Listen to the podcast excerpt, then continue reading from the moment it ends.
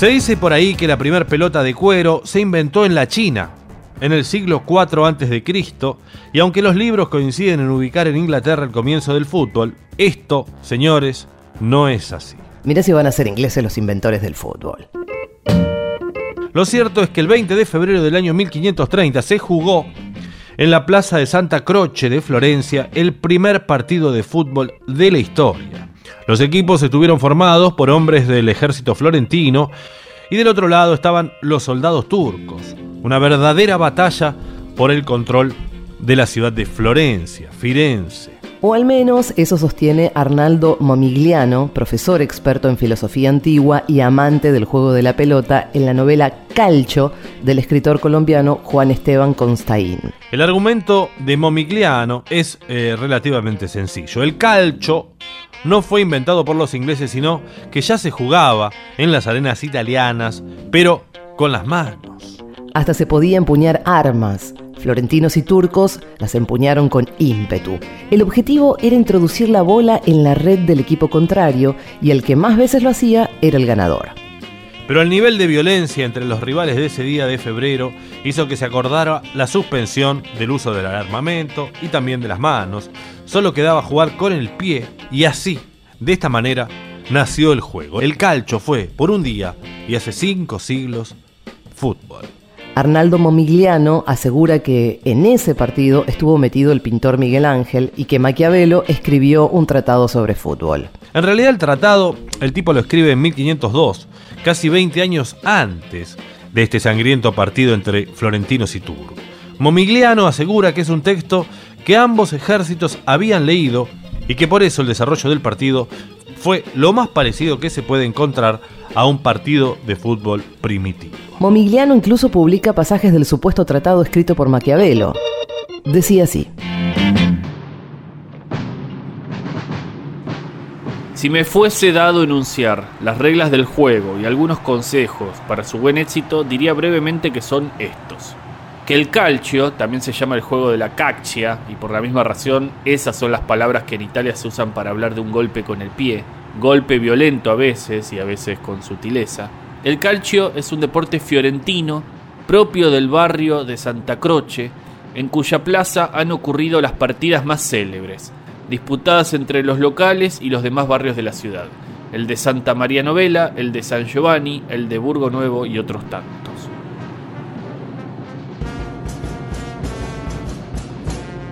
Que la plaza de Santa Croce es el mejor lugar de la ciudad para las partidas, aunque haya habido ocasiones en que el pueblo de Florencia acudiera a otros sitios, como la Señoría y las colinas, para jugarlas que supe de un año en que unos jóvenes, durante el invierno, fueron al río Arno congelado y allí se batieron mientras la pelota era un espíritu esquivo y un tizón, y más que dominarla, la gracia estaba en verla.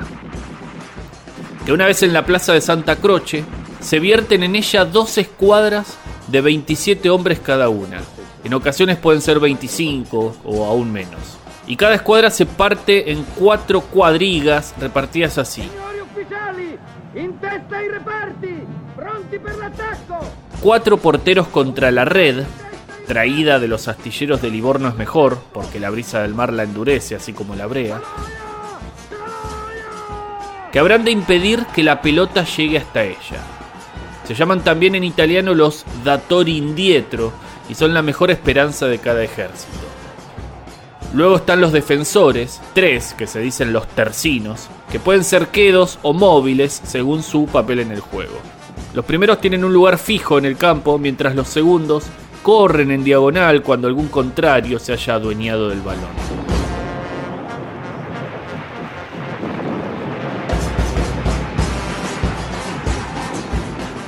Su misión es frenar a toda costa, incluso con malas artes y con golpes que no sean nobles, el avance del enemigo. Luego están los corredores o los pasadores, 5, sconciatori, que cumplen un papel lleno de poesía en la plaza. De sus pies, más que de sus manos, nacen los movimientos que irán llevando la bola hasta la red del contrario, con astucia, con malicia. Estos son verdaderos capitanes del juego que lo van dibujando a placer, los hilos siempre en la mente, cual un teatro del mundo. Y así están luego los atacantes o inanzi, que deben ser corpulentos y 17. Suyo será el deber de arrastrar la pelota hacia la red del otro para darle más lustre al juego y ponerle la sal de los triunfos. Sale a llenar la plaza el desfile más solemne, en el que caminarán primero los cuernos y luego los tambores, detrás vendrán los jueces, que han de hacerse en un punto elevado de la plaza, diciéndole al balonero o juez en el campo cuando alguna de las dos escuadras ha ejecutado acciones deshonrosas. Detrás de los jueces irán los jugadores y detrás de ellos siempre el buen Dios. Del más joven al más sabio, del más plebeyo al más noble, darán un giro por el sitio hasta dos veces, luego irá el balonero al centro y con una arenga patriótica echará el balón al aire. La plaza estará cubierta de arena partida en la mitad por una raya blanca. Cada lado corresponderá a una escuadra, en cuyo fondo estará la red, que al ser visitada por la bola le dará un palmo, o una cachia, o un gol, al contrario. Pero si aquel equivoca sus tiros, ya sean estos con el pie o con el puño cerrado, y si el balón en cambio sale de la plaza o va por encima de la red, entonces el contrario tendrá también medio premio. Que la partida dure menos que una misa, es decir, 50 minutos y algo más. Y en pocas palabras lo diré, que el juego del calcio consiste en llevar la bola hasta la red del contrario a toda costa. No importan las sutiles trampas ni las veleidades de que cada equipo deba hacer gala para alcanzar su propósito. No importa quién deba caer si se interpone entre el jugador y la gloria. Lo que importa es que entre el balón. Pero hay que tener sumo cuidado pues los jueces llevan el ojo avisor y también el maestro de juego y el comisario, de suerte que hay que combinar la fuerza y la furia con la ingenuidad, aun si fuera un poco fingida, para que ninguna acción parezca por fuera de las reglas del juego. Que lo malo no es que muera un contrario, ni que se rompan sus piernas, sino que ello ocurra por fuera de la ley.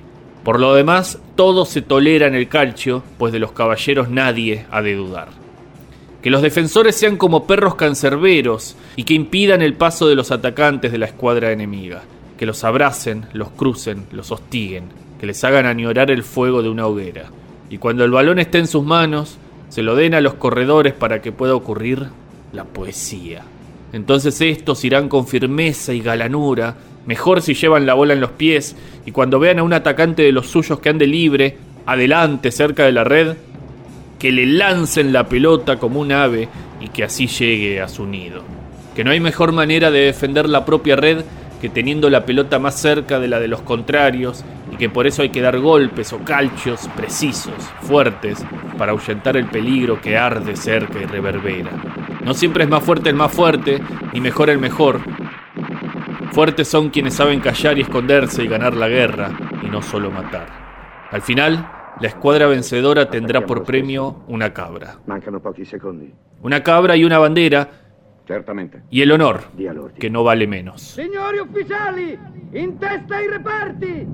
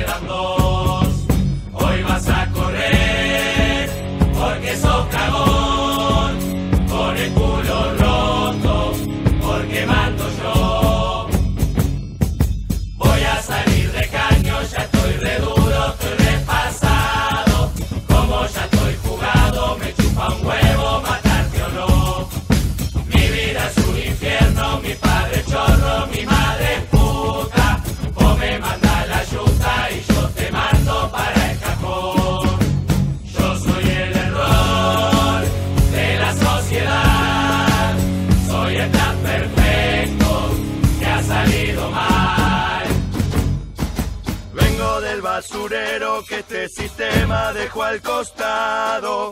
Las leyes del mercado me convirtieron en funcional. Soy un montón de mierda brotando de las alcantarillas. Soy una pesadilla de la que no vas a despertar.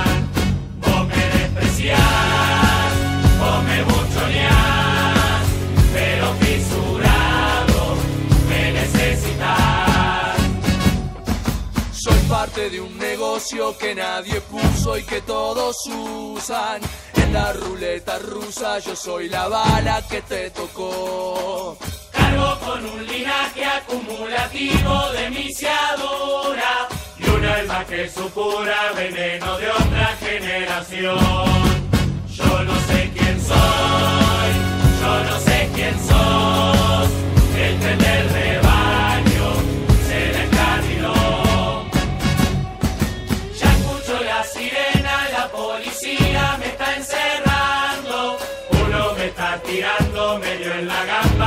un botón. Pasa mi vida entera como un tornado escupiendo sangre, manga de hijos de puta me dieron justo en el corazón.